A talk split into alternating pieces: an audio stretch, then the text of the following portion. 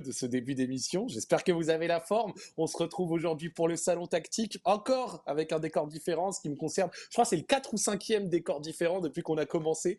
Et c'est un décor un petit peu exceptionnel parce que je ne suis pas chez moi. On va en discuter dans quelques instants, mais on va aussi discuter de beaucoup de choses. Ce soir, Argentine, Croatie, les amis. Euh, une demi-finale qu'on peut d'ores et déjà qualifier de marquante, d'éventuellement légendaire, avec euh, une grosse performance. Mais on va analyser ça et on va discuter de ça, toujours avec la même équipe. Monsieur Dan Perez, comment vas-tu? Salut Zach, ça va, ça va bien, très bien. Euh, bah écoute, belle demi-finale.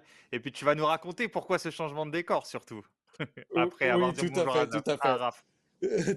tout, à fait. Bonjour Monsieur Raphaël, comment vas-tu?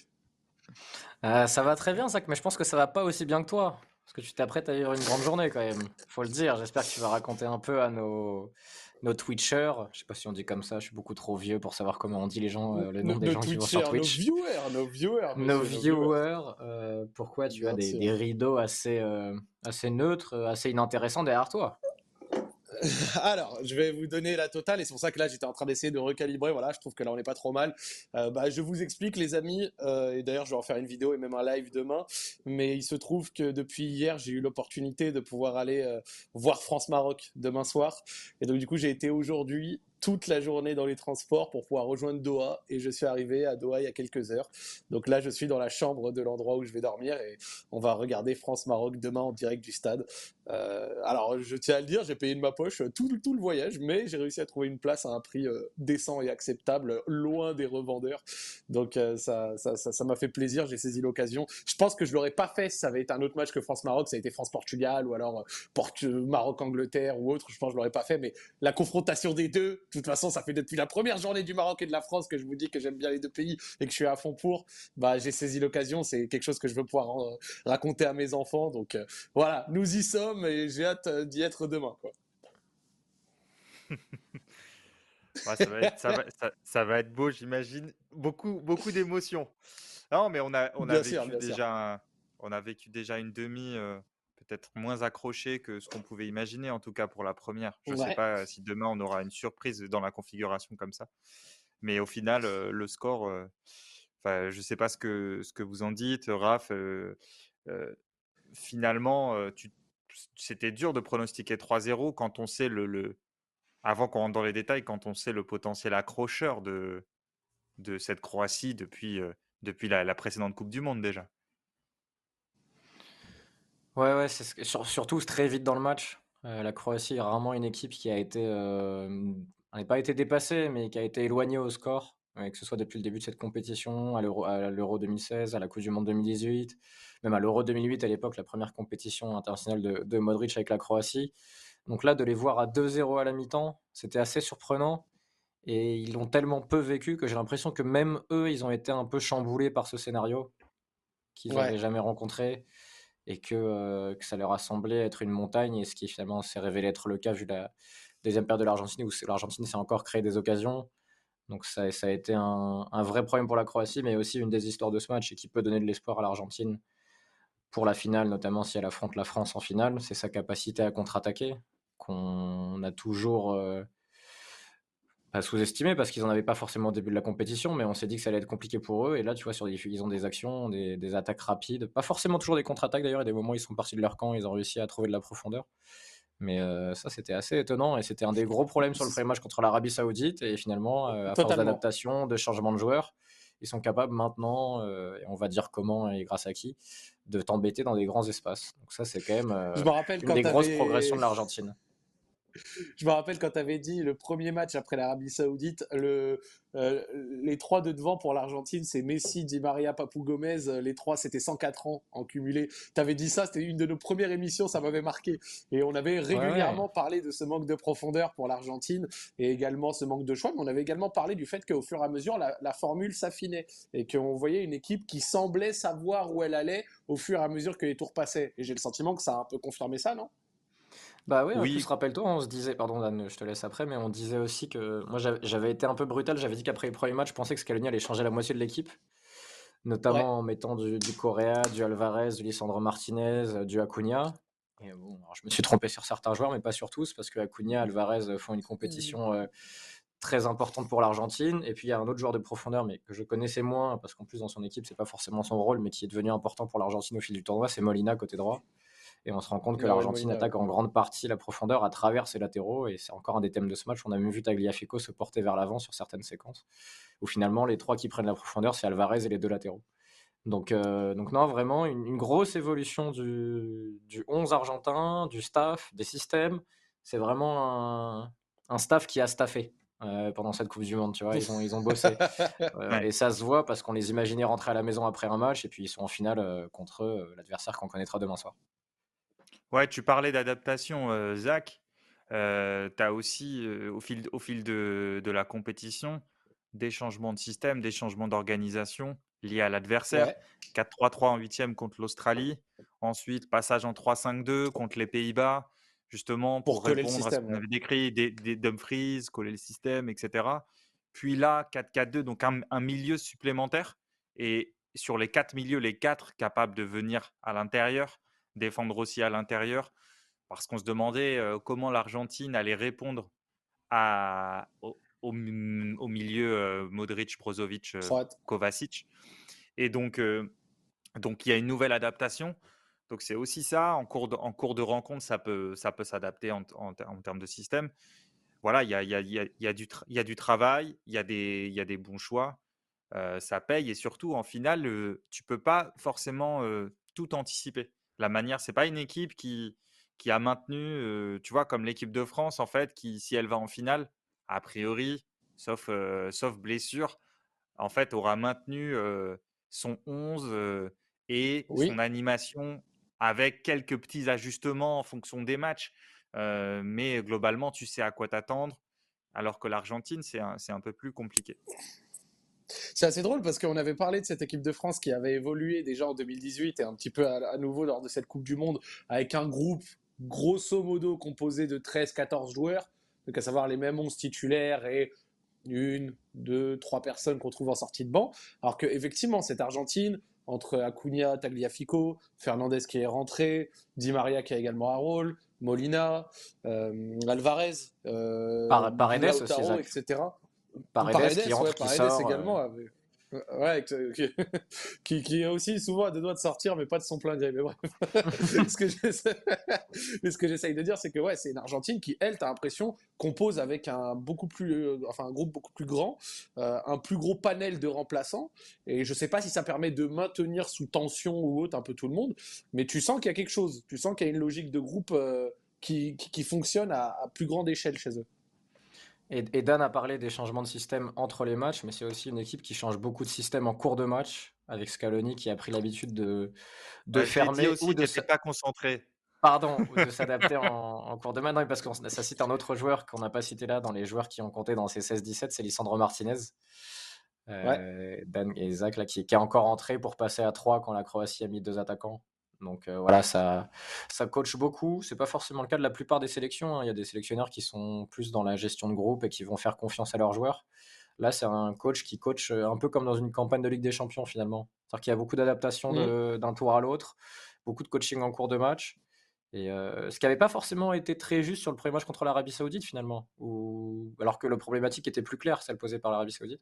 Et là, depuis, euh, tu sens que, alors je ne sais pas s'il y a eu une réunion entre tous les décideurs où ils, se sont un peu remis en question, mais depuis la fin du premier match, euh, les gars ont remobilisé leur, leur manière de, bosser.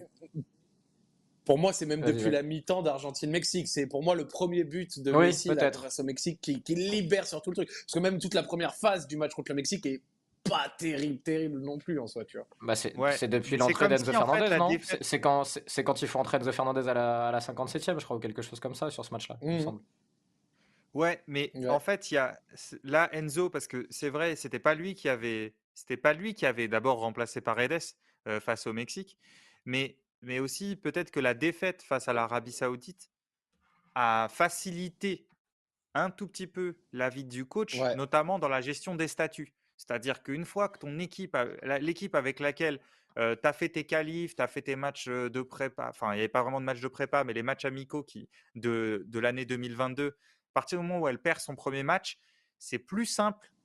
Il a mis un peu de temps à le faire, enfin, ça a pris, un, ça a pris un, un match et demi, on va dire, mais c'est plus simple ensuite de remettre en question des statuts, de sortir Papou Di Maria, tu vois? Et donc, ça, ça, paradoxalement, ça leur a permis d'avoir une meilleure flexibilité. Après, je pense que sur ce match, et peut-être qu'on peut entrer dans le vif du sujet, je suis pas sûr que c'est, ce soit. Enfin, c'est pas la victoire tactique que j'ai envie de mettre en avant en premier. Je pense que. Qu'est-ce que tu as envie de mettre en avant, monsieur Dan? Non, mais là, en fait, c'est on est, on est typique dans ce qu'on a beaucoup vu en fait dans cette Coupe du Monde et ce qu'on voit souvent sur les tournois. On en a parlé. Bah, tu vois, on pourrait dire, si tu veux, la phrase qu'on entend d'habitude, c'est ça s'est joué sur des détails. Je, je, parle du moment de la bascule, parce qu'après, le match tourne et, l'Argentine est au-dessus. Mais sur les 25 premières minutes, il ne se passe pas grand-chose. C'est des équipes qui ont, qui ont toutes les deux un milieu supplémentaire. Donc, euh, Pasalic d'un côté, Paredes de l'autre, qui, est, qui est entré, et qui ont deux joueurs offensifs des, il se passait assez peu de choses. Il y avait du monde derrière le ballon, de temps en temps du jeu long vers les latéraux de part et d'autre pour essayer d'attaquer un peu la profondeur. Mais tu, te disais, oula, c'est un match qui peut durer. Ça, c'est un match qui peut durer. Et en fait, et en fait, quand on dit ça se joue à des détails, la question c'est, ok, mais c'est quoi les détails en fait? Et c'est quoi les détails? Le penalty, c'est des erreurs en fait. C'est des erreurs. Et, et, et dans un match comme ça, ça arrive aussi en Ligue des Champions souvent, c'est à qui fera le moins d'erreurs. Et là, il y a une première, une première erreur importante qui est l'alignement en fait de la charnière. On y reviendra. Euh, il y a une deuxième erreur. Ah, tu t'exposes. Alors oui, on peut discuter du penalty, etc. Mais d'abord l'alignement de la charnière. On, y reviendra en détail, mais fait que tu t'exposes ensuite à, une, à une situation, à une situation difficile. Il y a une première erreur sur cette action d'Anne aussi. Je ne sais pas si les gens se souviennent de la première erreur sur cette action, mais il y a un Croate, je ne sais plus lequel, qui est complètement sur les lignes de passe, la première passe intérieure de l'Argentine, passe d'Otamendi, et le ballon, il le passe sous le pied, hein, alors qu'il intercepte toujours ces genres de ballons d'habitude, et là, ça lui passe sous le pied, et ça met tout de suite en situation de crise la défense centrale croate, qui s'attendait pas du tout à ce que le ballon passe, parce que Modric est vraiment sur la trajectoire, il doit l'intercepter, ça lui passe sous le pied. C'est ça qui, pour toi, euh, casse un peu l'alignement? Mais parce que si tu... En plus, l'action est un peu bizarre parce qu'au départ, c'est un gros plan sur Otamendi. Donc on voit que après le résultat de la passe, le ballon passe sous le pied de Modric qui se rate dans son interception. Et il y a un Argentin juste dans le dos de Modric qui se met dans le sens du jeu, qui est Enzo, je crois. Euh, je sais mmh. plus si c'est lui qui fait, oui, Enzo. cette passe-là. Et qui arrive à se mettre dans le sens du jeu sur sa première touche. Et ça met Lovren et Gvardiol tout de suite en situation de crise où il n'y a plus le temps de communiquer entre les deux. En tout cas, ils n'ont pas trouvé le temps de communiquer et Lovren est complètement fixé sur le ballon alors que Gvardiol décide d'arrêter de, courir avec Alvarez. Et c'est là que Dan a raison sur le côté erreur parce que c'est c'est un peu comme le côté Dembélé, c'est sur les, les, buts de les actions contre l'Angleterre où il s'entend pas recevoir le ballon parce qu'en fait il se dit l'anglais va l'intercepter. Et ben là c'est l'inverse. Lovren et Gvardiol pensent que Modric va l'intercepter, ça lui passe sous le pied et derrière ils sont ils s'adaptent pas assez vite quoi. Ouais, il y a pas. C'est intéressant ce que tu dis parce que Vas-y, Raph, vas-y. Oh, euh, Zach, pardon, excuse-moi, vas-y, Zach. Ok, pas de souci. C'est intéressant ce que tu dis parce que moi, j'avais le sentiment, et c'est quelque chose dont j'avais parlé un petit peu, euh, euh, notamment après le match contre le Brésil, c'est que j'avais eu le sentiment, après le match contre le Brésil, d'avoir vu quand même des grosses performances individuelles dans la défense croate, mais une performance collective de la défense qui était peut-être pas si bonne que ça. Preuve s'il en est, les nombreuses quand même occasions brésiliennes ou c'est ce que je disais, l'une ou l'autre aurait pu nous faire changer un peu le discours. Ben, j'ai l'impression que là, on avait retrouvé peut-être un petit peu ça ce soir, avec en plus le lot d'erreurs un petit peu euh, individuelles, euh, en prenant par exemple le, dégagement de Borna Sosa. Tu vois. Ouais, et, en fait, pour, pour revenir sur l'alignement, là, pour, euh, pour, montrer un peu, pour montrer un peu ce qui s'est passé, on peut pas faire de screen ce soir, mais on va faire un petit coup de, un petit coup de tableau. Vous me dites si, si vous voyez bien. En fait, ça, c'est l'action de la dernière passe. Bon, je, J'enlève tout le reste de l'équipe, mais c'est pour parler de l'alignement. Et en fait, à ce moment-là, c'est une situation de crise comme l'a décrite Raphaël. Lovren, en fait, il est obligé de reculer. Lovren, il est obligé de reculer. La question, c'est est-ce qu'il recule un peu plus en diagonale ou est-ce qu'il recule comme ça? Mais Lovren recule pendant. Ça, c'est Alvarez, hein, pardon. Hop. Ça, c'est Alvarez qui fait son appel.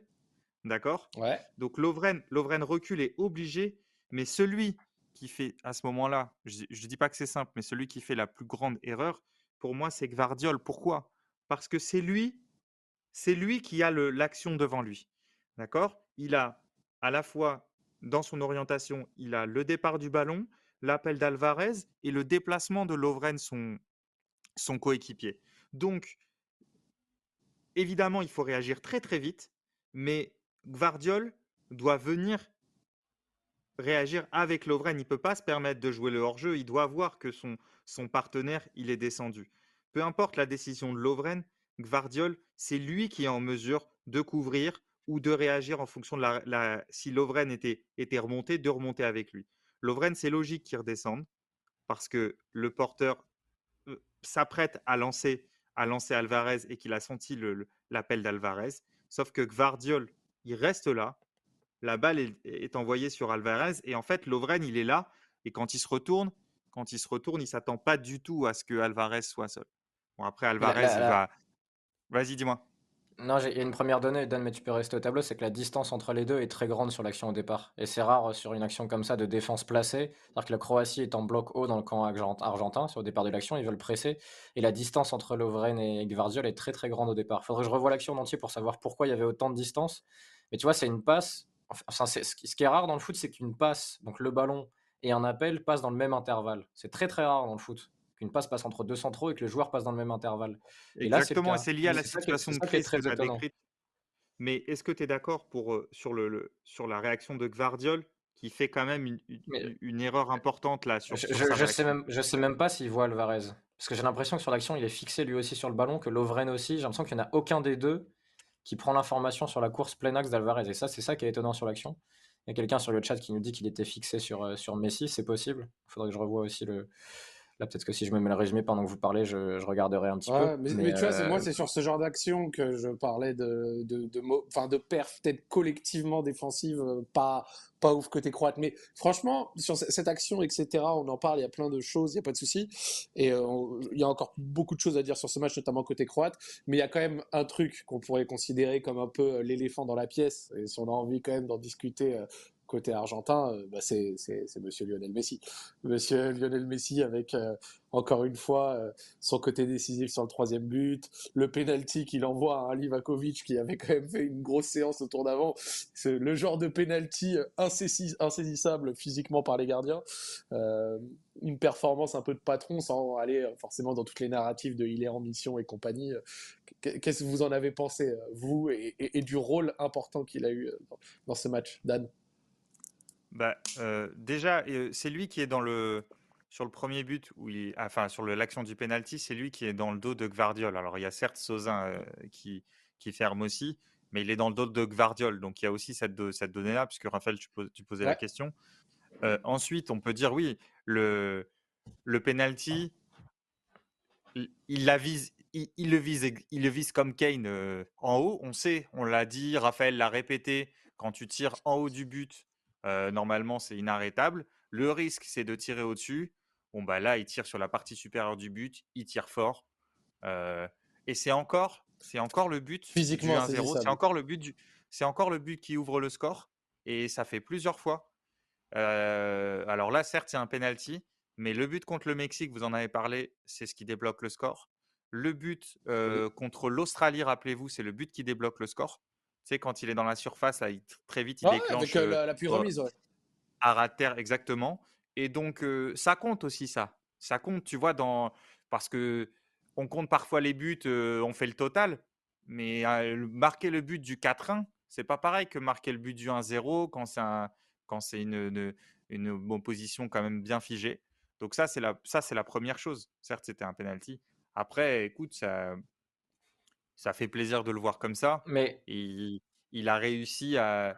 Moi, là aussi où il m'a impressionné, en plus de ce que tu as dit, c'est qu'il était, euh, tu vois, tu, tu l'as vu faire des petites phases de contre-pressing, genre du pressing à la perte. Tu sentais que physiquement, il était là, il est en mission, le mec, tu vois. Après, euh, je pense que tout à l'heure, on va parler du, on va parler de, de ce qu'il a fait sur, euh, sur Gvardiol, tu vois.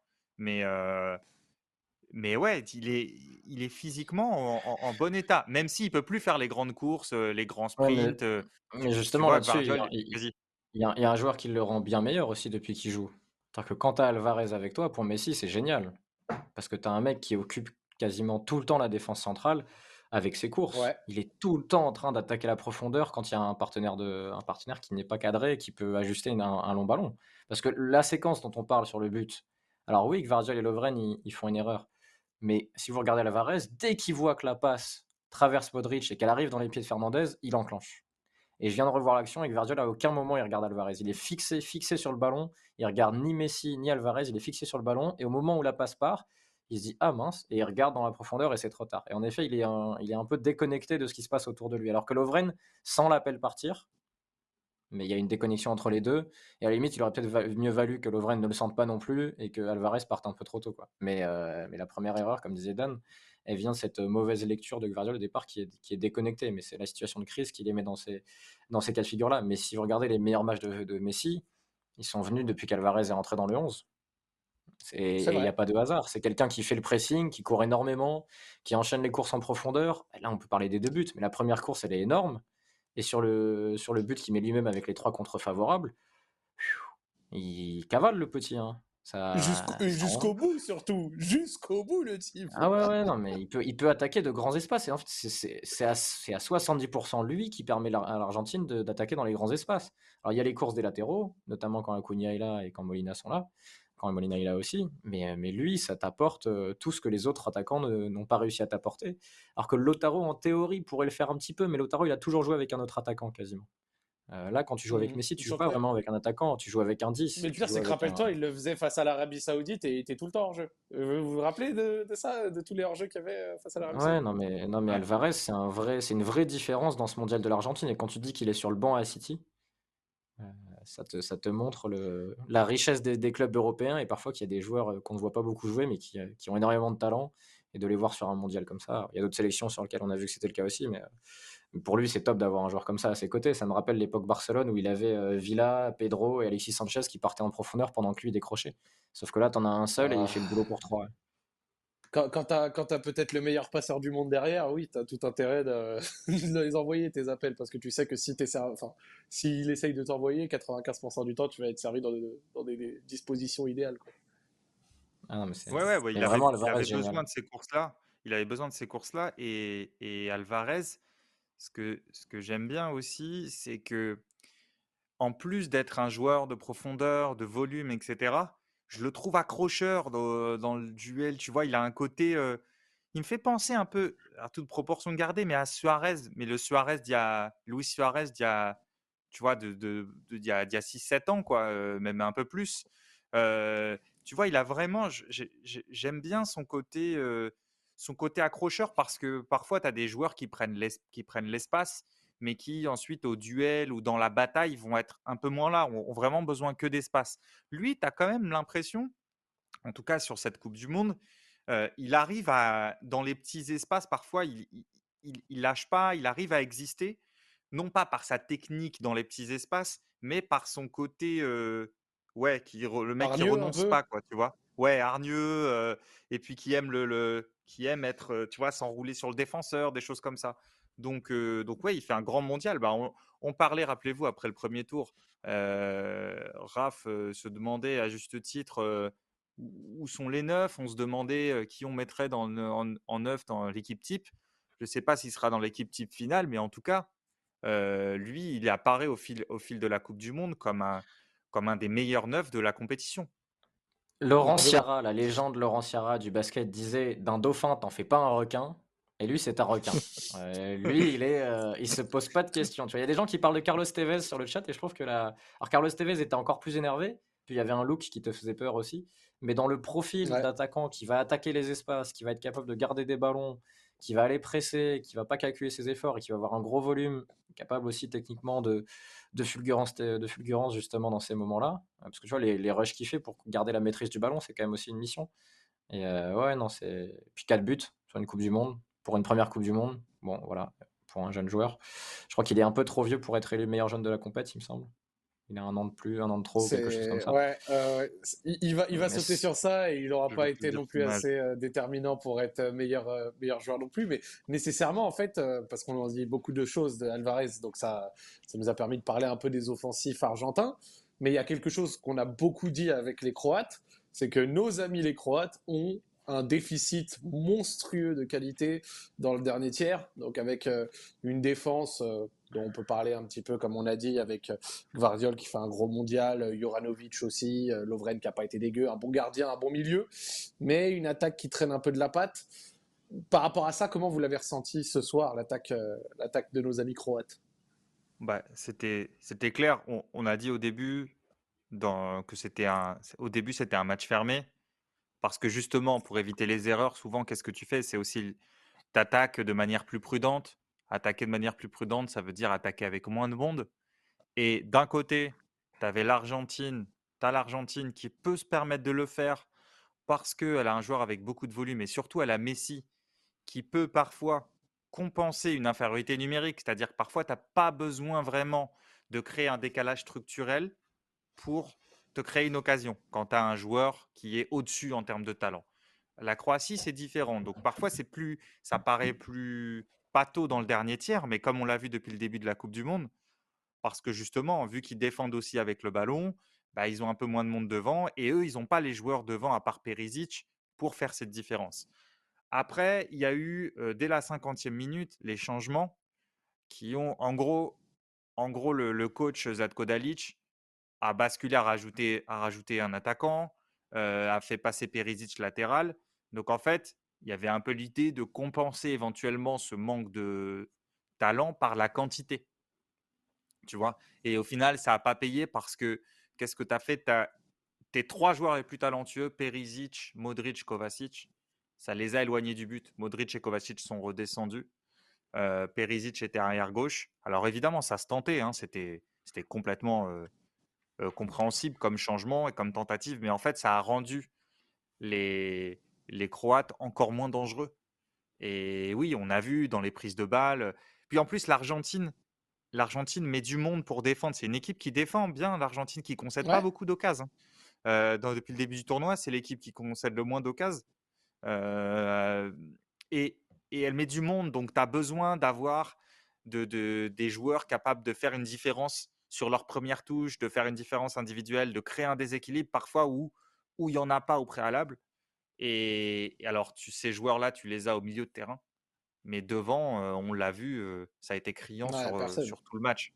Ouais, même si au bout d'un bon, les dernières 20 minutes, c'est un, peu, un peu mort. Mais allez, on va dire sur la première heure, oui, ça a été criant.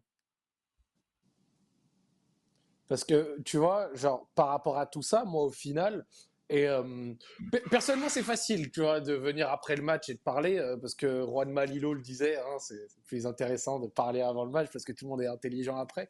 Mais par rapport aux Croates, plus sérieusement, même si je pensais qu'ils avaient peut-être la capacité de le faire, en réalité, quand tu prends un petit peu de recul sur leur tournoi complet, je trouve que le seul match, le seul où ils ont été un tout petit peu convaincants, c'est face au Canada. Le premier match face au Maroc, ils produisent quasi que dalle. Belgique-Croatie, je préfère même pas revenir dessus, c'était pas spécialement intéressant. Euh, vraiment, c'était une sorte bah, de. Surtout si Lukaku est en demi-forme, il, saute. Hein. Ouais, c'est ça. face au Japon, ça va au tir au but. Face à la, à la, au Brésil, un tir cadré et ils gagnent au penalty. Donc ils vont jusqu'en demi. Hein. Attention, je suis pas dans le discours de ils ne méritent pas la demi, c'est des escrocs ou quoi. Non, pas du tout. Mais en réalité, quand on prend un tout petit peu de recul sur l'ensemble de leur tournoi, le nombre de bons matchs ou le nombre de performances un tout petit peu correctes, bah, il était au final très très maigre. Mais il y, a un truc qui existe dans le sport, dans la vie, dans la compétition, dans tout, et qui peut arriver, c'est la chance. Ils, avaient, ils ont été chanceux sur l'ensemble de la compète. Ils ont été chanceux. On l'a dit, on après le match contre le Brésil, rappelle-toi qu'on a dit parfois il y a des matchs. Euh, T'es moins bon, mais tu passes, tu gagnes. Et contre la bah Belgique, ils bah, avaient été moins bons, ils n'avaient pas perdu. Contre le Brésil, ils avaient créé beaucoup moins, ils étaient passés. Donc voilà, là, ils ont créé beaucoup moins que l'Argentine et ils sont pas passés. Ils ont 12 tirs pour 0 grosse occasion, 0,6 XG. 12 tirs, 0,6 XG. Ça veut dire que tes tirs sont dans des positions très compliquées. Et d'ailleurs, ils ont aucun tir dans les 5,50. Euh, J'ai regardé. Alors, il y en a un, mais qui est dans un angle, un qui est dans un angle impossible. Euh, je suis désolé. Je vais... Les gens vont dire Ouais, mais Regragui, il a tapé sur IG. Non, il n'a pas tapé sur IG. En fait, il faut regarder sa conf à nouveau et vous comprendrez un peu mieux son propos sur les stats. Euh, non, mais dis, disons, disons-le, hein, euh, mais tu peux même continuer là-dessus, Raph, si tu veux. Juste non, vas-y, je, vais devenir désagréable, vas-y. Non, mais tu peux, tu peux. Eh oh, c'est notre émission, on fait ce qu'on veut. justement, mais, mais, Dan, a une capacité à dire les choses avec un, grand sourire, tu sais, qui nous vient d'Orient, là, qui, va nous charmer. Vas-y. Non, mais je pense que, je pense que d'abord, Regragui, puisqu'on fait cette parenthèse-là, euh, pour ceux qui ne savent pas, en gros, il a, il a surtout, pour moi, critiqué d'abord la question de la possession. Euh, ouais. Mais nous, on n'a pas à se sentir visé, vu ce qu'on a dit sur le Maroc. Je pense qu'il a, il s'est agacé, Regragui, des critiques sur le style de jeu de son équipe, notamment basées sur le fait que le Maroc avait très peu de possession. Donc, il, a dit, donc il a dit bah, la possession, si t'en fais rien, ça sert à rien. Voilà. après, après. Ce que l'Espagne nous a montré d'ailleurs. Hein. Voilà. Après, sur les, sur les expected goals, il a d'abord dit à quoi ça sert d'avoir 4, 4 expected goals à la fin d'un match si ton attaquant est mauvais, elle ne les met pas. Mais ça, pareil, nous qui connaissons ces données-là et qui en parlons souvent, on ne on peut pas se sentir visé puisqu'on passe notre temps à expliquer que le XG évalue la position de la frappe et que l'attaquant, après, un attaquant plus performant va surperformer par rapport à ses XG, va mettre plus d'occasions. C'est un truc de base du foot.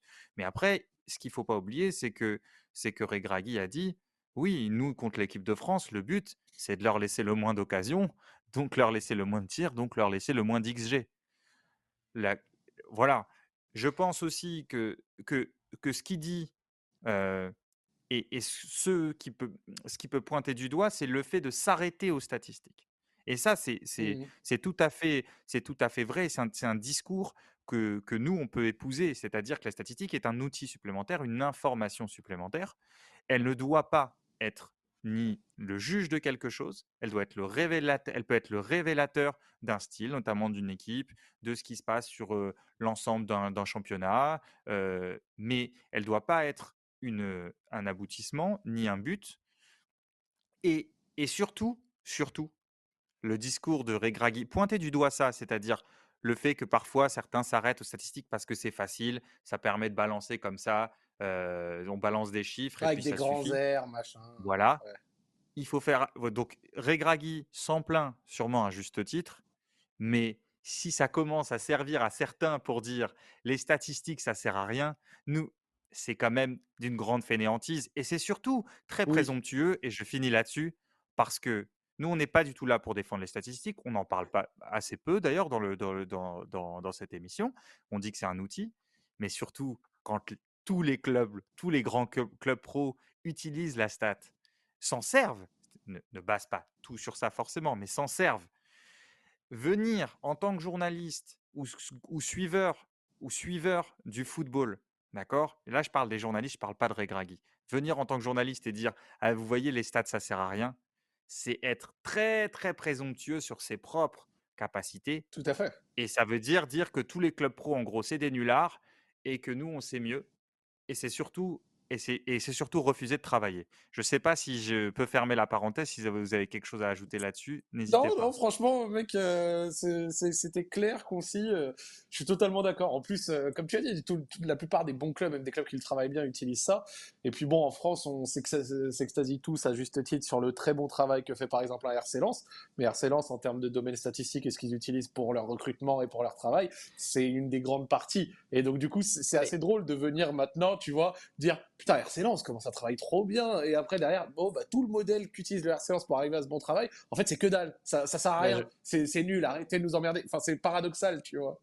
Je terminerai par ça, euh, justement, Zach, parce que c'est un très bon exemple. Francaise est un des coachs français qui parle le plus souvent euh, d'expected goals, de demi-espace, de tous les termes, en fait, que les gens qui, justement, comme ne, veulent pas, ne veulent pas suivre un peu l'évolution et s'intéresser à ce que les, les clubs font maintenant. Bah, tout ça, il l'utilise, euh, Francaise. Donc tu peux pas, comme tu l'as dit, d'un côté dire waouh, super lance, euh, c'est génial, il y a de l'ambiance, ça joue bien au foot, et derrière te dire ouais, mais bon, la stat, euh, on, s'en carre, quoi. C'est pas possible, tu ne peux pas en fait. Ou alors, tu vois, c'est vraiment le truc du, je vais dire vieux con, mais ou du boomer pour être un peu plus poli, qui se dit ouais, mais le foot, ça a existé sans ça. Oui, d'accord, mais à ce moment-là, on refuse tout progrès. Il y a, y a, besoin de rien, rien avancer. Et on, est, on est un peu en train de digresser. Mais comme on utilise de temps en temps les stats, euh, toujours en combinant ça à la vidéo, et d'ailleurs, c'est marrant parce que les gens, les gens souvent disent Ouais, mais les stats, euh, c'est bien, mais si tu regardes la vidéo, ouais, mais c'est très bien. Mais souvent, les gens qui utilisent la stat regardent beaucoup de matchs aussi. Donc ça tombe très bien. C'est rare de voir quelqu'un qui parle de stade dans le foot et qui a jamais regardé un match de foot dans la semaine. Généralement, les gens qui font la stat, c'est parce qu'il y a un truc qui les a intrigués dans les. Tu vois, toi, par exemple, quand tu suis l'OL, tu vas voir les stats parce que tu te dis, ah, j'ai l'impression que ce joueur-là, il fait tout le temps la même chose. Je vais regarder, je vais jeter un œil et ça va me dire si c'est vrai ou pas. Donc, euh, donc c'est un, je trouve ça dommage de. En fait, ce qui m'a énervé, c'est l'utilisation des propos de Regragui pour euh, servir une partie du foot euh, où les gens se battent contre le vent en plus parce qu'ils ont perdu le combat en fait. Vous allez, c'est fini. Vous n'allez pas réussir à sortir la stat du foot. Elle est dedans, elle va rester. À nous de bien l'utiliser, de bien l'interpréter. Mais ça sert à rien de dire ouais, le stade, ça sert à rien dans le foot. C'est fini, le débat est clos depuis 25 ans en fait. c'est comme si vous vous battiez contre, je sais pas, l'invention du bateau. C'est mort. Eh ben écoute, magnifique petite parenthèse, je suis très content. Euh, bah, ça va nous permettre de peut-être. Alors, vous avez peut-être un truc à rajouter sur cette Croatie, sur ce match, euh, ou alors vous voulez qu'on passe euh, du coup un peu. À Zach, c'est pas parce que tu es à Doha qu'on doit pas faire le point coup de pied arrêté. oh Attends, non, non, je m'en serais voulu t'en priver. Jamais je te priverai d'un coup de pied, d'un point coup de pied arrêté, monsieur. Euh, non, mais on en parlait avec Raph avant l'émission. Alors, on peut pas faire les captures, euh, on peut pas faire les captures aujourd'hui, mais, euh, mais vous aurez noté que le deuxième but de l'Argentine, d'Alvarez, vient d'un corner offensif de la Croatie. Et alors déjà, c'est Alvarez qui sort très fort sur, sur Brozovic et qui, qui contre le centre. Et c'est lui qui sera... Donc non seulement il fait un, premier sprint pour aller contrer le centre, et ensuite il va, comme l'a décrit Raph, il, va faire toute la course jusqu'à la surface pour, pour terminer le contre, même s'il joue pas forcément super bien le contre. Hein. Mais, bah, mais il va tout droit. En tout cas, il aura, aussi la réussite. Toi, il va tout droit.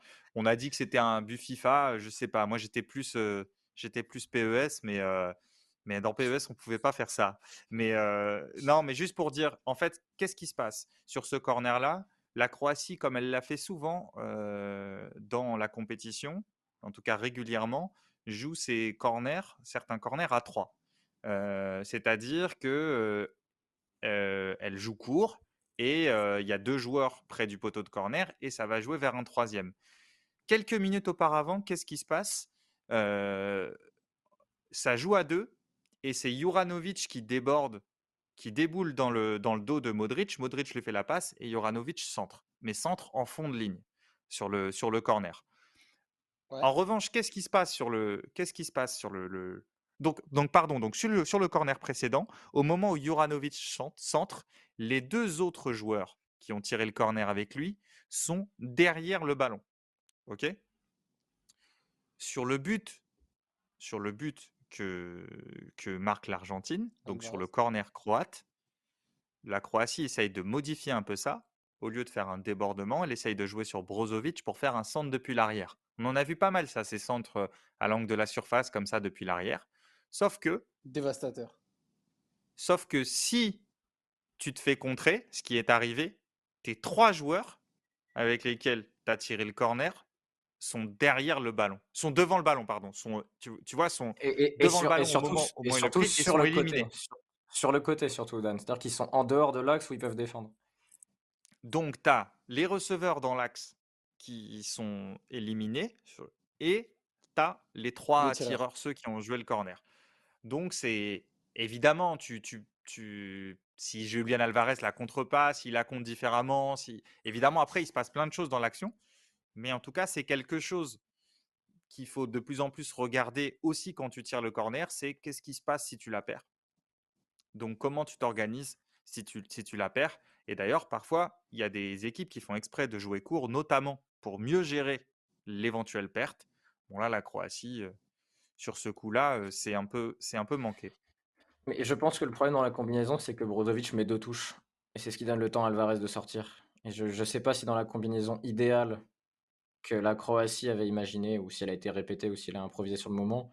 Mais en général, un ballon comme ça que tu reçois angle de la surface, tu le joues en une touche.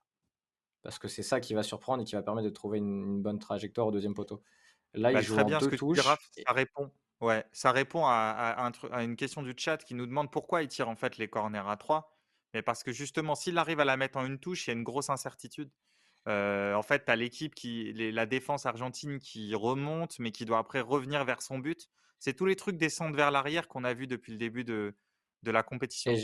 Et je, l'ai revu le corner du coup dans la préparation là, de, l'émission, je l'ai revu après le match, donc et je suis encore en train de le revoir au ce moment même. Et donc il y a deux joueurs qui sont proches l'un de l'autre des Croates pour faire semblant de le jouer à deux. Modric joue directement un ballon à l'angle de la surface pour Brozovic qui la reçoit et qui n'est pas prêt à recevoir pour jouer en une touche. Donc il maîtrise le ballon, les Croates partent au deuxième poteau, il y a un 3 contre 3 au deuxième poteau, il y a même un 4 contre 4 avec des joueurs qui arrivent à prendre de la vitesse.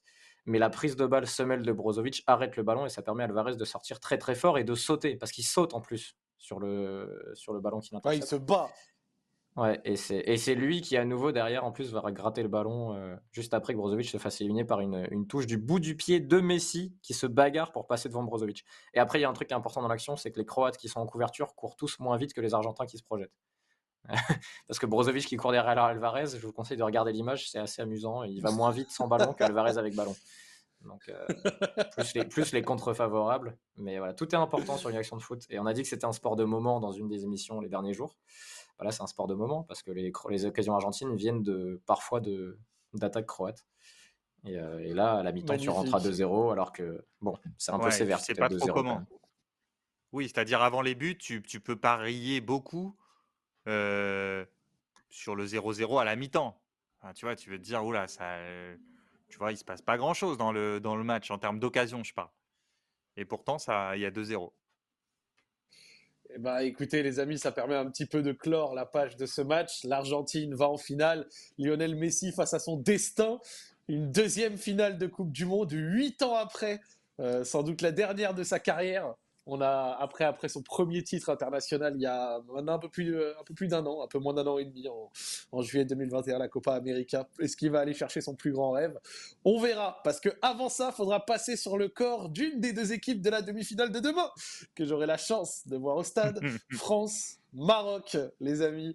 Euh, à quoi s'attendre? Alors, c'est simple, France-Maroc, euh, c'est l'opposition euh, d'un Maroc qui, on l'a dit plein de fois, n'a encaissé aucun but de la part de ses adversaires de tout le mondial en dehors du CSC de Haguerd, a pu ressortir de matchs contre la Croatie, la Belgique, l'Espagne et le Portugal, encore une fois sans encaisser de but, sans en marquer non plus des tonnes, mais juste suffisamment ce qu'il faut pour pouvoir réussir à chaque fois à passer les tours les uns après les autres. Euh, une grosse force mentale, une grosse ambiance du public, on attend 40 euh, à 45 000 Marocains demain, et une équipe de France qui à côté a fait un tournoi euh, plutôt pour l'instant assez convaincant, on va pas se mentir, en dehors du match contre la Tunisie qui est, on va dire, une étoile à part, et bien sûr quelques phases qui sont discutables. Une équipe de France qui, jusqu'au match de l'Angleterre, a réussi à passer un Danemark, a réussi à passer un petit. Euh, euh, euh comment s'appelle une Pologne, etc. Mm. Quand même, ouais, Pologne et, quand même réussi à passer également l'Angleterre, euh, même si ça a été dans la difficulté. L'opposition des deux styles, donc une équipe de France qui aime bien laisser le ballon par moment et qui l'a même fait face à la Pologne, contre un Maroc qui aime également laisser le ballon. On va discuter un petit peu de la prévue de ce match. Mais juste avant, parce que j'ai vu les messages, j'ai vu, j'ai vu, j'ai vu, parce que j'ai l'œil de partout. Vous voulez qu'on parle un petit peu du troisième but avec Messi Guardiola? Allez, je vous laisse quelques mots dessus, gentiment. Et après, euh, on passe sur ce petit France-Maroc. Mais allons-y, euh, la voix du peuple a gagné. Allez-y. Qu'est-ce que tu, veux dire? Non, mais qu'est-ce que tu veux dire? C'est Messi, quoi. Messi, la ligne de touche côté droit, euh, c'est son ami. La de corps, là Généralement, la ligne de touche, c'est l'ennemi des joueurs et Messi, il arrive toujours à, flirter avec pour, pour éliminer les joueurs, plus des feintes de corps, de faire semblant de partir pied droit. Puis après, il rentre la tête, il rentre les épaules et une fois qu'il est dans la surface, tu peux plus toucher. Donc ouais, non, non, c'est très très fort. Il avait marqué un but qui, démarrait un peu pareil contre Bilbao il y a quelques années. Je pense que les gens s'en rappellent où il avait éliminé 3-4 joueurs sur la ligne de touche. Bon là, il avait Vardiol, donc ça vaut bien 3-4 bons joueurs. Euh, et puis deux trois feintes, euh, il passe le corps et une fois qu'il passe le corps là avec son centre de gravité et, sa petite taille, euh, c'est très très difficile. Puis le centre pied droit dans la bonne zone pour un joueur qui arrive lancé. Bon, voilà, c'est le petit détail qui n'a pas l'air très important. Mais, mais quand tu es gaucher, je suis malheureusement un gaucher très loin de son talent, mais, même quand tu es de son niveau, je pense que c'est pas naturel. Et lui, il claque un. Mais pourquoi Vardiol fait pas faute? Parce qu'au départ, il, est trop loin. Et... Le nombre de touches et de balles qu'il envoie là comme ça, de petites touches, touches comme ça pour se réorienter de sa machin jusqu'à la fin de corps qui fait céder Gvardiol. Moi, je, tu regardes l'action, elle est exceptionnelle. C'est pas ses seuls du match, hein, parce qu'il y en a une en toute fin de match là où il va dans un coin du terrain, il est pressé par 3-4 joueurs, il fait une première fin de corps, une deuxième, il obtient une faute dans une zone impossible en 1 contre 4. Et là, tu dis bon, bon bah d'accord, alors on va pas te presser parce que finalement ça sert à rien. Donc, euh, ouais, non, non, mais je sais pas si Dan a quelque chose à rajouter, mais là, quand on parlait de voir des talents sur les tours de, coupe comme ça, bah, c'est le genre de moment qui reste. Non, rapidement, on savait qu'il avait plus forcément la vitesse pour enchaîner des longues courses, des sprints une fois qu'il avait passé son joueur. en fait, là, ce qui donc c'est pour ça que après sa première feinte, il y a Gvardiol qui le rattrape. Et là où je le trouve euh, en grande forme physique, ce que je disais au, début de l'émission, c'est qu'après, il l'a encore après ce sprint-là, où, bon, clairement, il n'a plus, la il a plus la même vitesse qu'avant, et ben, il a encore le, le, le coup de rein, de, tu vois, l'énergie pour replacer un autre coup de rein et rechanger de rythme, en fait. Et ça, euh, tu vois, par, bon, la saison dernière, évidemment, on ne l'avait pas vu. Cette, même cette saison avec Paris, il n'avait pas toujours le, tu vois, le deux ou troisième coup de rein après, tu vois, après un premier effort. Et voilà, c'est cette chose-là à noter. Et une deuxième chose, sa manière aussi de mettre la, de venir chercher le contact avec la cuisse en fait, ce qui empêche non seulement empêche l'adversaire d'intervenir, mais il peut pas lever sa jambe pour bien pour bien courir en fait Gvardiol sur les premiers appuis. Donc ça crée un, un retard et ça c'est très fort. Si vous regardez le ralenti, la partie zoomée en fait du dribble, vous allez voir que Messi vient coller sa cuisse devant Gvardiol. Il ne fait pas que passer devant son, avec son pied, mais il vient coller sa cuisse. Donc Gvardiol ne peut pas lever la cuisse, donc ne peut pas accélérer tout de suite. Voilà, euh, c'est tout sur ce, but-là. Trop cool. Trop cool. Bah nickel. Bah écoute, euh, coup de génie, magnifique. C'était important d'en discuter. Le chat l'a demandé, on l'a donné, c'est tranquille. Je vous refais vite fait France-Maroc, très rapide. Maroc, très peu de buts encaissés, gros mental, énorme public sur place des grosses performances en contre-attaque, une des meilleures, meilleures équipes en contre-attaque de, de, tout ce mondial pour l'instant, face à une équipe de France qui est aussi bonne en contre, euh, qui peut à des moments aussi gérer, euh, on l'a vu face à l'Australie avec ballon, qui a su face à l'Angleterre résister dans des moments difficiles tout en n'ayant pu regarder l'Angleterre dans les yeux dès que le score, le scénario du match le demandait, entre guillemets. Euh, deux équipes au final qu'on pourrait aussi décrire comme euh, le roseau, hein. ça plie mais ça ne rompt pas. Donc ça va être très intéressant à voir. Un Maroc qui risque de peut-être avoir également moins d'absents en défense que prévu. Alors attention, sur ça, j'ai pas eu les toutes dernières news. Moi j'avais une news de ce matin où il y avait peut-être Aguerre des Mazraoui qui étaient OK. Quoique on pourrait peut-être aussi dire que vu les performances d'Atiala, bon pied euh, à latéral gauche, est-ce qu'au final ce serait pas mieux que Mazraoui, mais ça on va en discuter. une équipe de France qui va sûrement devoir être plus protagoniste dans le jeu que ce qu'elle a été pour l'instant dans le mondial en dehors de l'Australie. Qu'est-ce qu'on pense de ce match, monsieur Dan? Ah, écoute, euh, il y a quand même le grand défi, la grande question du match, c'est l'équipe de France va-t-elle être l'équipe qui réussit à marquer un but au Maroc? Parce que c'est quand même. Alors, le Maroc, on en a beaucoup parlé, on a fait beaucoup d'articles sur l'aspect défensif, mais aussi je vous renvoie un, un, article de, de, Raphaël sur leur utilisation du ballon qui est sorti hier, il me semble. Donc ils savent faire plein de choses, mais quand même, la grande donnée de cette Coupe du Monde concernant le Maroc, c'est qu'ils n'ont pas encaissé de but à part le fameux CSC. Donc tu as la grande question, la grande question de ce match-là, euh, c'est l'équipe de France va-t-elle réussir à marquer? Est-ce qu'elle a les armes? Je pense que oui. Mais en face, elle a une équipe qui semble, qui semble sur une histoire, sur avoir un, destin et qui va pas lâcher facilement. on rentrera peut-être vite fait dans les détails, mais dernière chose sur l'aspect mental, on en avait un peu parlé. L'autre interrogation, et ça pour le coup, c'est une inconnue complète, c'est qu'est-ce qui se passe si la France marque vite? Mmh. Est-ce que le Maroc explose? Est-ce que le Maroc, comment le Maroc va réagir? Est-ce que on devant se découvrir un petit peu plus situation-là, même dans cette situation-là, est-ce qu'ils sont pas capables? Moi, je pense que potentiellement, ils sont capables aussi de trouver des ressources, notamment mentales.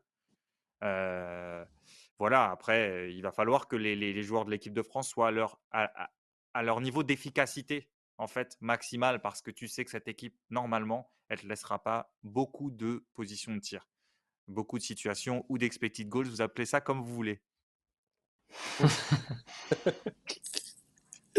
Allez, Raph, envoie, il t'a envoyé la piste magnifique là. Non, non, ouais, mais je. Ce qui m'intrigue beaucoup, c'est savoir à quel point la France va essayer de laisser le ballon au Maroc. Ça, ça m'intrigue beaucoup sur ce match-là.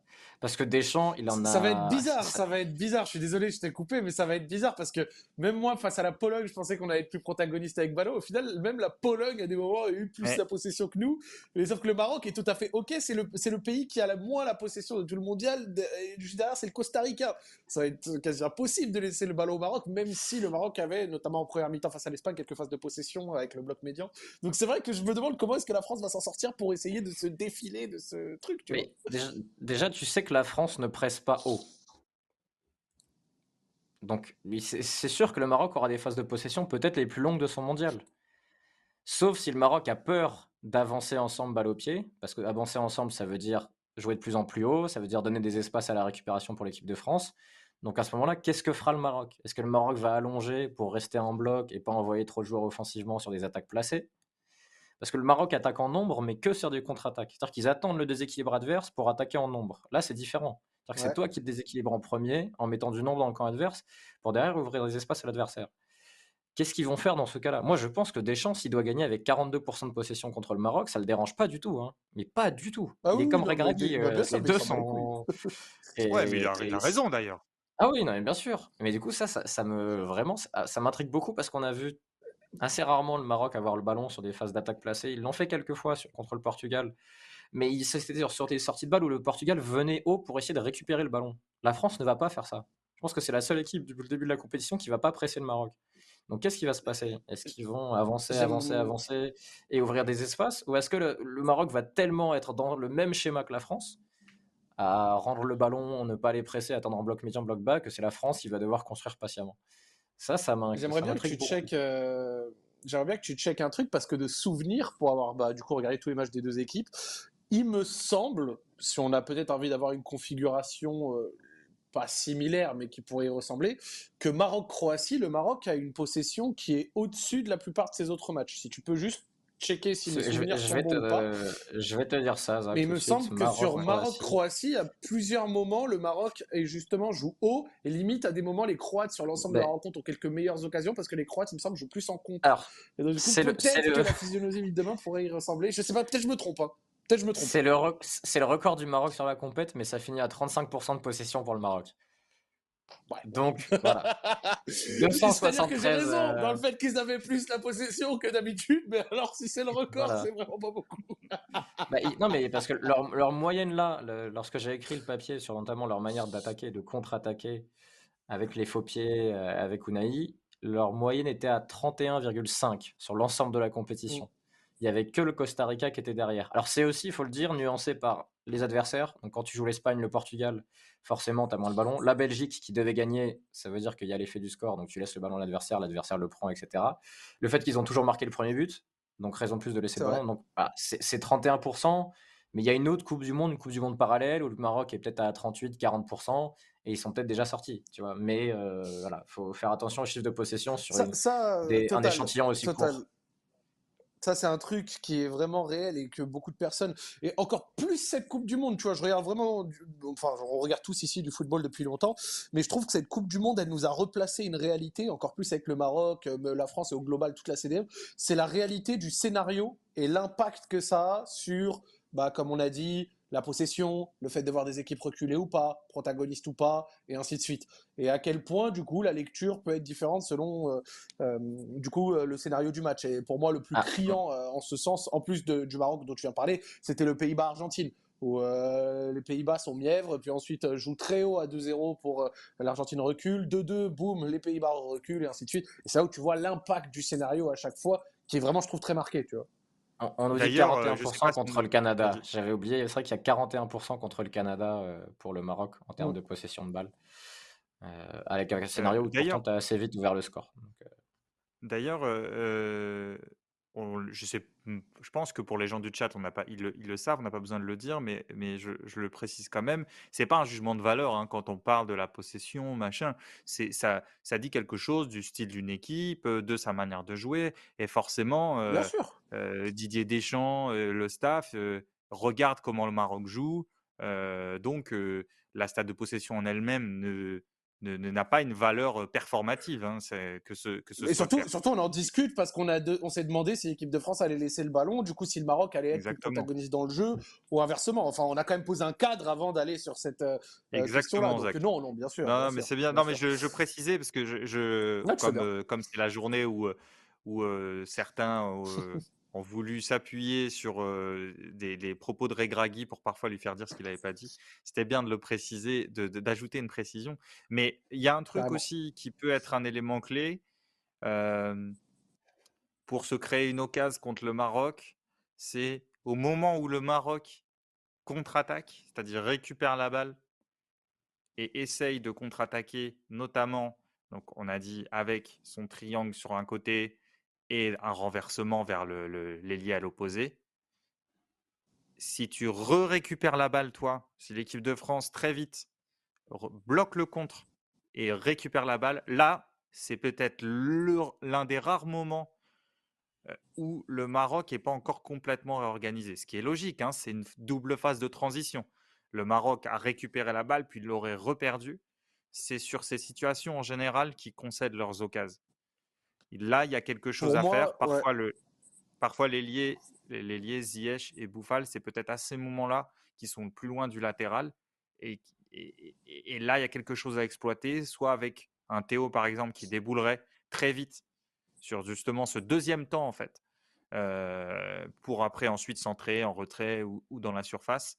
Euh, mais en tout cas, essayer de profiter de cette phase de désorganisation-là. Mais pour ça, il faut réussir à contre-presser c'est-à-dire quand l'équipe de France attaquera au moment où elle perd la balle, ça vaut le coup. Ça vaut le coup de, la re-récupérer 3-4 secondes après parce que là, il y aura quelque chose à faire face au Maroc. Je suis d'accord. Pour moi, c'est ça. Et pour moi, il y a aussi un autre truc, c'est le moment et la phase où le Maroc joue en bloc médian et où il y a un peu de la, place et où, par exemple, le Portugal a une occasion de la part de Joao Félix au bout de 3 minutes avec la tête là. Asensio, même Asensio, qui n'est pas un grand joueur de profondeur, a pu se créer une occasion de la sorte. Enfin, aurait pu, je crois qu'il était en jeu, en tout cas ça. Mais voilà. Tu as raison, et, Regragui l'a dit lui-même. Pour moi, sur ces phases de, bloc médian, c'est là où l'équipe de France va être euh, vraiment bonne. Et pour moi, si on doit même avoir une petite euh, inquiétude côté marocain, ou alors euh, peut-être un point d'espoir côté français, ça dépend où on se place, c'est que Ziyech fait énormément d'efforts pour aider Hakimi de son côté. Et c'est pas du tout une critique, mais de l'autre côté, Bouffal en fait moins. Alors euh, Bouffal en fait un petit peu, mais c'est pas dans le volume de ce que Ziyech propose. Résultat, ouais, mais côté, c'est peut-être un truc à creuser. Mais c'est le côté Koundé, Zach.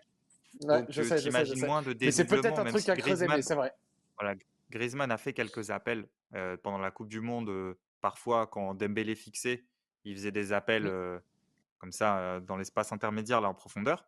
mais tu as raison sur ce que tu dis, c'est-à-dire que le Maroc n'est pas une équipe qui s'assoit sur son but. En tout cas, pas au début de match. et donc, elle laisse une, dizaine de mètres. Et Regragui l'a dit après le Portugal, il a dit cette équipe nous avait très bien étudié. Elle nous a fait beaucoup plus souffrir de l'Espagne parce qu'elle a justement cherché plus directement la profondeur.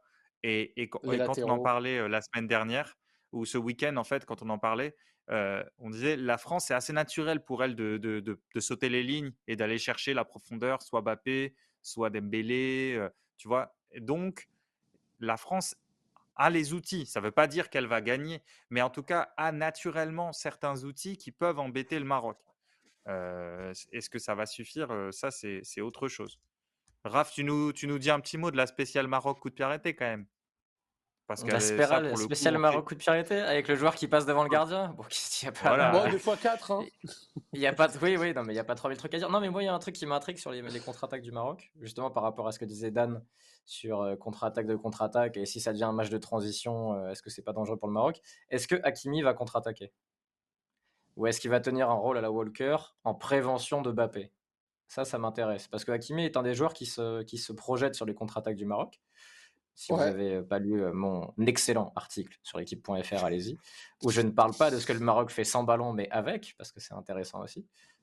ils défendent, mais il faut bien marquer des buts hein, pour passer des tours à un moment tu vas pas gagner au tir au but à chaque fois non plus. Enfin, à part le Paraguay et une Copa América il y a quelques années de ça. Mais, euh, mais je, ça, je, je, vois mal Hakimi contre-attaquer comme il l'a fait sur les matchs précédents.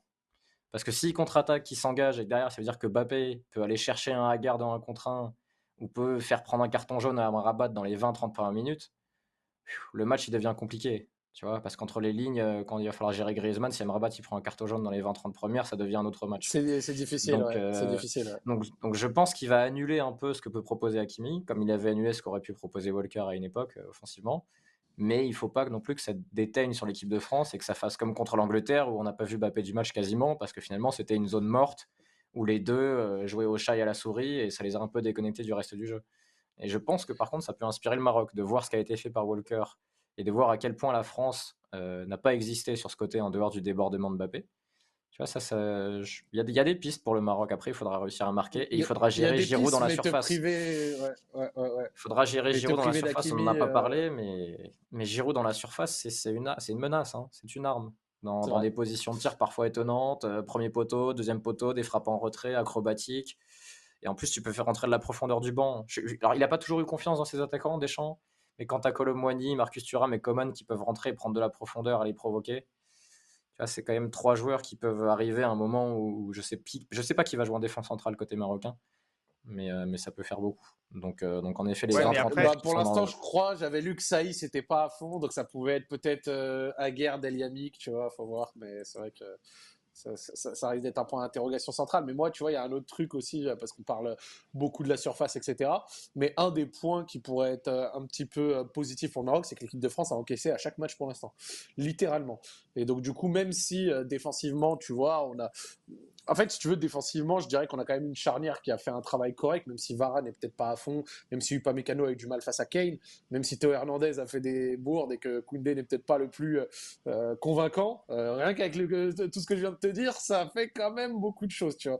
Et tu te dis que Bouffal, Ziyech sur un jour en forme, El Nessiri, aussi sur son jeu de tête, ça peut éventuellement poser souci et donner quelques pistes d'espoir. Surtout, en fait, ce qui est, est fort, et, si vous vous rappelez ce qu'on avait dit, c'est que le Maroc concentre sur ses contres beaucoup de joueurs d'un côté pour renverser. Donc imagine, tu vois, euh, rien que rien, remettez-vous le but du Maroc face au Portugal. Concentration de joueurs côté droit, renversement côté gauche. Sauf que renversement côté gauche, ça irait du coup attaquer le côté droit de la France. Le côté où, à plat, c'est Dembélé et Griezmann. Sur un contre, c'est peut-être là où justement il y a plus d'espace et c'est là où la France pourrait avoir un peu plus de mal. Et c'est vrai qu'un contre joué dans le même style que le Portugal, ça pourrait vraiment, je pense, faire du dégât. Mais c'est pour ça que, que si la France décide de jouer haut et d'ouvrir des espaces, il faut qu'elle contre-presse. Et c'est deux choses qu'elle fait rarement. Donc est-ce que la France va vraiment jouer haut contre le Maroc? Je suis pas sûr. Hein. Je pense que ça va ressembler un peu à France-Angleterre avec euh, des blocs médians, chacun leur tour. On joue à tour de rôle. Alors pas exactement pareil parce que l'Angleterre et le Maroc sont pas les mêmes équipes, mais je pense que la France va faire comme contre la Pologne. qu'elle va laisser le ballon par moment, et tu vas te dire mais c'est bizarre, il laisse le ballon, et il va falloir que Amrabat, que les centraux marocains, que un des relayeurs viennent, peut-être peut Ounaï, pour faire le jeu et pour, euh, pour trouver des joueurs dans des positions favorables. Je, pense vraiment que ça va ressembler à ça. Hein. Moi, je ne vois pas un match à la mi-temps où il y a 80% de possession pour la France. Ça m'intriguerait beaucoup. Dan? Je suis d'accord avec ce que je suis d'accord avec ce que dit avec ce que dit Raph. Très bien. Bah écoutez, euh, moi personnellement, je trouve qu'on a un petit peu discuté de toutes les possibilités de ce match. Si on devait peut-être, euh, je sais pas, donner un call, pas forcément un pronostic, mais un truc qu'on attend, quelque chose euh, que vous pensez qui va se passer ou qui ne va pas se passer dans le match demain, ça serait quoi? Pour conclure un petit peu, parce que je ne vous cache pas qu'il va être 2h du matin, ou il est déjà 2h, je sais pas, je vois pas l'heure, mais je suis un peu un peu fatigué après cette journée. Je, je sais pas, euh, Zach qui entre sur le terrain et qui fait une entrée mémorable. Euh, on ne sait pas dans quelle sélection. Peut-être la sélection marocaine qui manque un peu de profondeur de banc. Tu vois, parce qu'en plus là, en plus chez Dira est plus là. Donc euh, pour, nous faire une entrée mythique et, prendre la profondeur et croquer des occasions, je pense qu'il n'y a pas mieux que toi, Zach. c'est le truc que j'attends le plus. Ah, tu vas voir quand je vais prendre du pavé canot de vitesse, t'es pas prêt. tu, je me donnerai les nouvelles du buffet du stade. Hein. Je sais pas où t'es placé, si t'es en loge, mais ça m'intéresse aussi. Euh, non, je suis pas du tout en loge. Je suis pas du tout en loge. Dan, qu'est-ce que tu attends? Euh, euh, bah, écoute, il y a eu un, but de Chouamini de loin sur le match précédent. parfois, le Maroc peut laisser un peu d'espace à l'entrée de sa surface, un tout petit peu, hein, sur, soit sur les deuxièmes ballons, soit sur les centres en retrait. Oh, on pense, à l'occasion de Bruno Fernandez. Voilà, et pas que, hein. Il y a eu deux occasions de Joao Félix aussi, il y en a eu plusieurs en fait, et d'ailleurs l'occasion de Bruno Fernandes par rapport à ce que disait Raph, c'est une perte de balle de des Marocains alors que Hakimi est en train de se projeter pour une contre-attaque. Ça vient ça vient de là. mais ce que Et le but français but français, pardon Dan, le but français, le premier vient de la seule fois où Walker est monté. On l'avait déjà dit, mais je l'ai vu passer dans un article anglais aussi qui l'a précisé. Donc ça aussi, Regragui l'aura vu, je pense. Ouais, et, donc ce que ce qu'on peut attendre, c'est un Rabiot, un Chouameni, un Griezmann qui, tentent leur chance de 20 mètres. Et il y aura peut-être le match peut aussi se débloquer là-dessus. Eh ben, écoutez, moi j'ai hâte de voir ça. Moi personnellement, j'y vais le cœur léger en sachant que j'aurai une équipe à, à, supporter un petit peu en finale et également bah, avec un match que j'attends tendue, avec une ambiance euh, archi, archi impactante. Je pense qu'elle va être impactante. La dernière fois que j'avais vu l'équipe de France dans une ambiance euh, hostile, c'était France-Hongrie à l'Euro 2021, j'y étais. Et c'était impressionnant de voir les Hongrois et la force qu'ils avaient apporté à leur équipe. Même Griezmann a été plein en disant on s'entendait pas, c'était un enfer. Du coup, je pense que ça aura vraiment un impact demain. Après, comme on l'a dit, de toute façon, euh, l'équipe de France a les armes pour le faire. Mais je trouve vraiment que c'est un match... Oh c'est difficile de se prononcer, franchement. C'est difficile de se prononcer. Vraiment, c'est très dur. Oh là là là là là là, ça va être une dinguerie. J'ai une, une, question pour Dan avant qu'on se quitte. Euh, c'est dans un stade où c'est bien filmé ou pas, Dan? Euh, alors, j'ai une, une très mauvaise nouvelle pour vous tous, à part oh pour Zach, puisqu'il là-bas. C'est le même stade que les quarts de finale. Que le oh, quart de finale des Oh, l'angle de caméra horrible. T'avais pas, pas aimé les angles de caméra? Non, bah, c'est pas le pire. Le pire, c'est l'Education City, Stadium, dont j'espère la destruction, mais très rapidement. Ou en tout cas, le, changement de la, du poste de caméra. Ce n'est pas un, avis anti-Qatar, c'est vraiment sur les caméramans et la position de la caméra. Et là, le stade, euh, là, ça va pas être génial. Ah, par contre, Argentine-Croatie, c'était très bien. Donc, je sais pas où joue la finale, mais si ça peut être dans un stade où c'est à peu près filmé comme ça. C'était comme, euh, ce sera comme Argentine-Croatie la finale. Donc, tu seras tranquille. Mais en revanche, la demi France-Maroc, euh, il vaudra mieux être dans la position de Zach au stade que dans la nôtre, même si on aura accès à des, à des tactical cam. Je t'en parlerai, Raph, après l'émission. Très bien. Et eh ben, ça permet de gentiment conclure tout ça, les amis. Le salon tactique, c'est fini pour ce soir. Vous l'avez compris, je serai au match demain, donc je ne serai pas à la présentation de cette émission. Par contre, demain, on, je ferai un petit duplex. Voilà, euh, je serai un petit peu là, je prendrai le téléphone, j'aimerais vous parler un petit peu de ce que j'ai ressenti, de comment c'était, de si j'ai vu des choses, moi, avec euh, mon grand angle à 360 degrés, full HD de mes yeux. donc, euh, j'en profiterai. Et je vous remercie encore une fois d'avoir suivi. J'ai essayé quand même de faire l'émission de ce soir après avec 10 heures de voyage dans les pattes. Croyez-moi, c'était pas facile, mais toujours un bonheur de vous retrouver et j'espère que les conditions vous ont, vous ont quand même plu. Je tiens à remercier tous les viewers, les gars. On avait pété le record de viewers samedi dernier. Euh, la rediff avait dépassé les 50 000 vues. Tout ça vous donnez énormément de force à l'émission, donc c'est grave cool. On arrive sur la fin de la Coupe du Monde. On verra si on continue ou pas, mais en tout cas, c'est un vrai bonheur de pouvoir vous la produire et euh, on espère que vous kiffez. On vous remercie d'être toujours aussi nombreux tous les soirs, ainsi que dans le chat. Merci à Dan, merci à Raphaël comme d'habitude. Et on vous souhaite une bonne fin de soirée, les amis. ciao, ciao. Ciao, salut tout le monde.